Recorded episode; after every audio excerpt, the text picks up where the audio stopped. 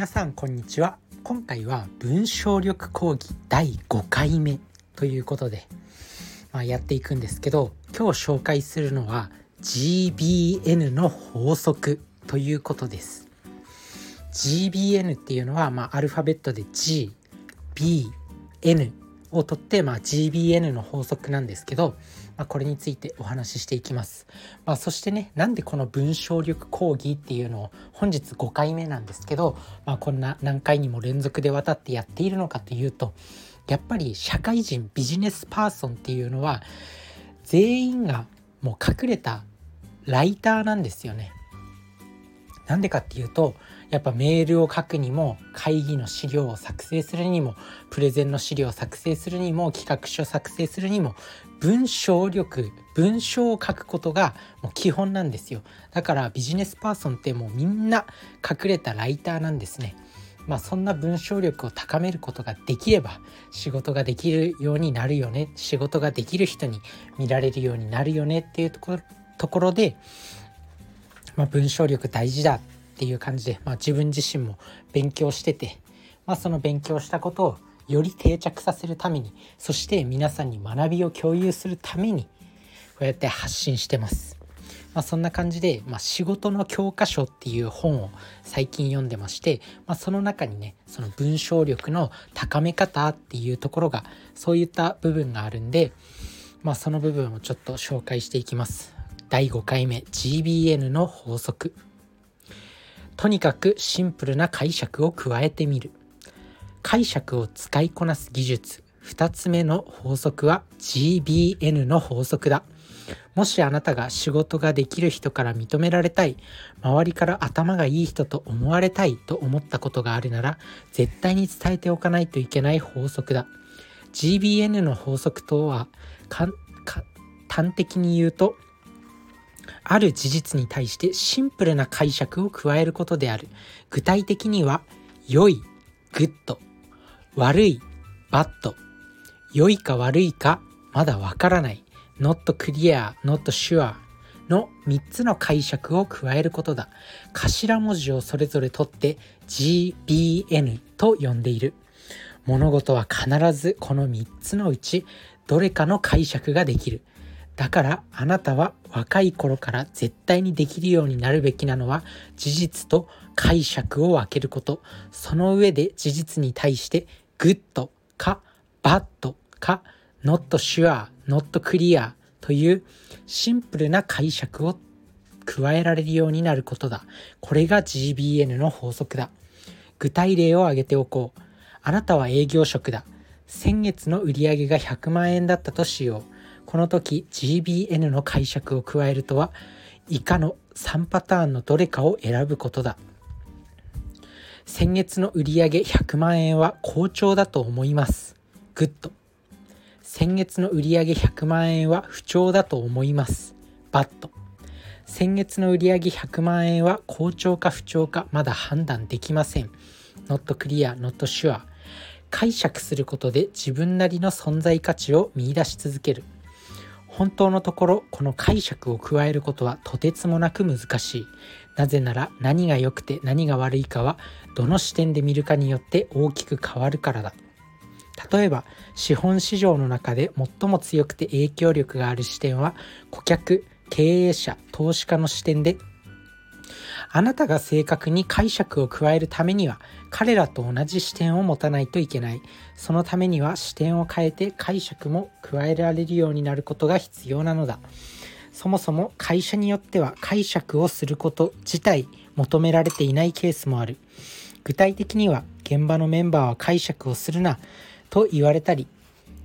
新人の意見など聞いていないと怒られたりするケースだ。解釈が大きく間違っていて全然分かっていないなと叱られるケースもあるかもしれない。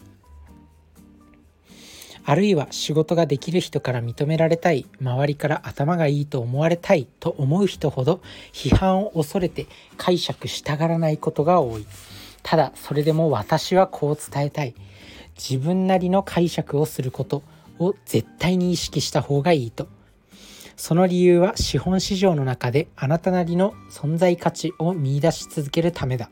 そもそも事実とは誰がどう聞いても同じ情報でしかなく差別化要素がない。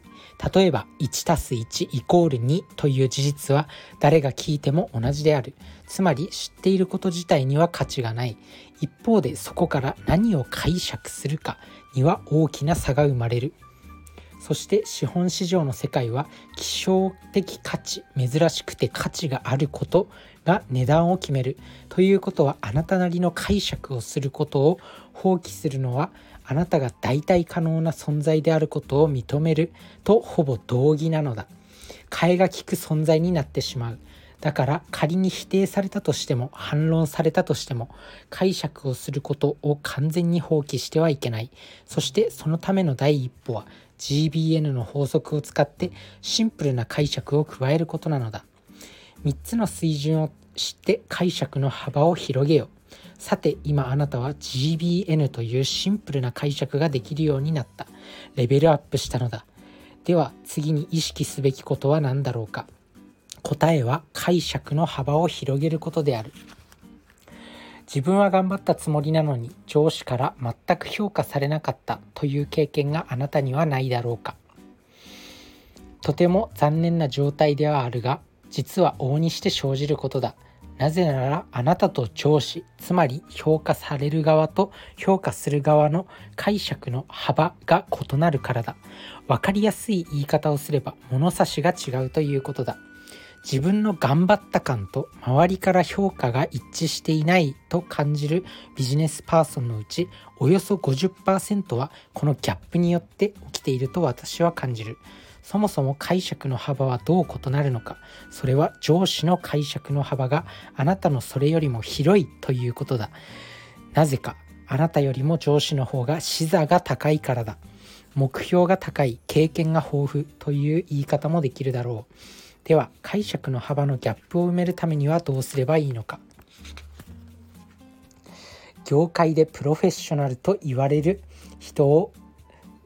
業界でプロフェッショナルと言われる人と仕事することを通じて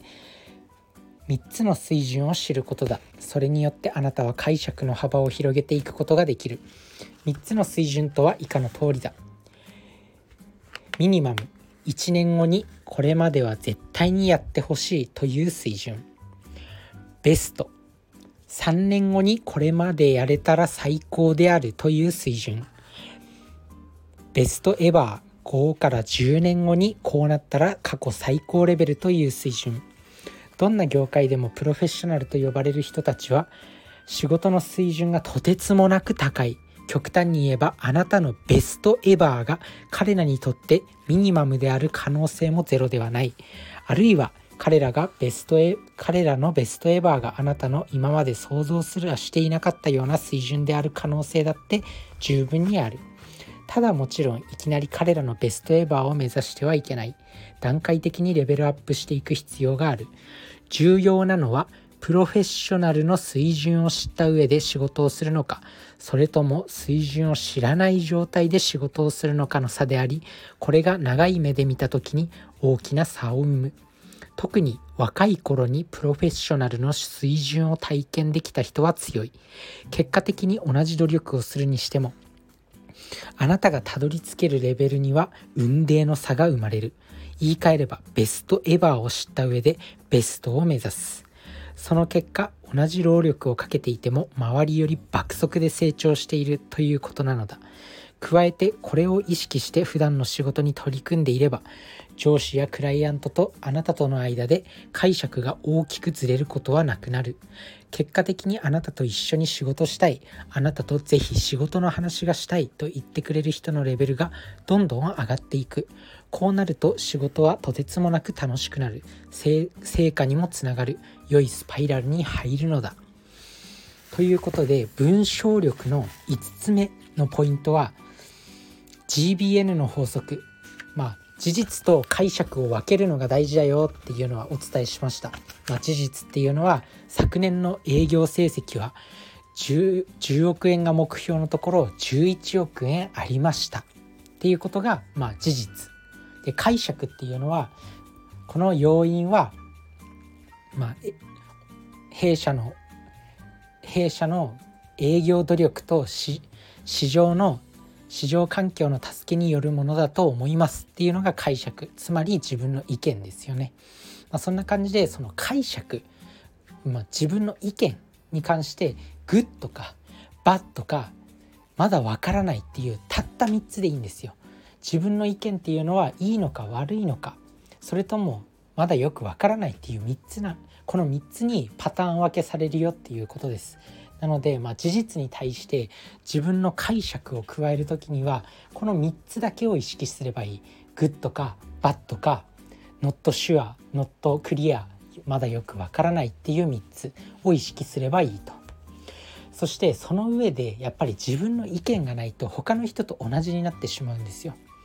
まあ、今紹介した文章の中にもお伝えしたんですけれどもまあこうやってねまあ、意見を言うことを恐れて、まあ、日本人って特にそうじゃないですか意見を言ったら、まあ、出る杭は打たれるみたいな文化があるんで、まあ、なかなか自分の意見を言えない人っていうのは多いと思うんですけどこの資本市場で自分の意見を言わないと他の人と一緒になってしまうんですよね。で他の人と一緒っていうのは価値がないんですよ。でこの世でやっぱ価値があるのって希少性の高いものなんで自分の意見を持ってまずはそういう意識を持って意見を持ってまあその意見が間違ってる時もそりゃあるかもしれないけどこうやって自分の意見を持って自分の意見を持ってこう発信していく伝えていくっていう勇気を持たないと希少的な存在になれないんですよね。まあ、希少的なものには価値が生まれるんで、まあ、自分自身にもどんどん価値がついていく。だから普段からそういうなんだろう伝える時にもこうやっぱ自分の意見をちゃんと言う。自分の解釈をしっかりと伝えるっていうのが大事になってきます。そしてその解釈の幅を広げるためにはもうとてつもないプロフェッショナルと一緒に仕事するのが大事だよっていうこと。それが大事。まあ、だから若いうちっていうのは結構ね年配の人とかに取り入っていくのが、まあ、若いっていいなとか、まあ、若さ若さで頑張ってんなって可愛がられる傾向にあるんでやっぱ若いうちっていうのはどんどんそういうベテランのもうプロみたいな人にどんどんぶつかっていくのが自分の仕事のレベルを上げるのに重要なのかなと思います。最近読んだ本でね怪獣人間の手なずけ方っていう箕輪康介さん、まあ、幻冬者の天才編集者の方ですよね、まあ、その方が書かれた本の中で、まあ、そういう怪獣人間っていうのはもう仕事のスピードとか質とかもう何て言うのその辺仕事のスピードとか仕事の質とか圧倒的な判断力とかそういったものが怪獣人間は並外れて一般人と違うっていうことを体感したみたいです。その時にまあ本当になんか自分のレベルをアップレベルアップしたのを感じたって箕輪さん自身が言ってたんですよね。なんか西野さんとキングコングの西野さん、まあ、と仕事した時にまあこうねベロンベロンに酔っ払ってこう次の日ね朝目覚めたら西野さんはもう涼しい顔をして Voicy っていうねポッドキャストのアプリがあるんですけどそれを収録してたと。でそれで Voicy 収録収録し終わったら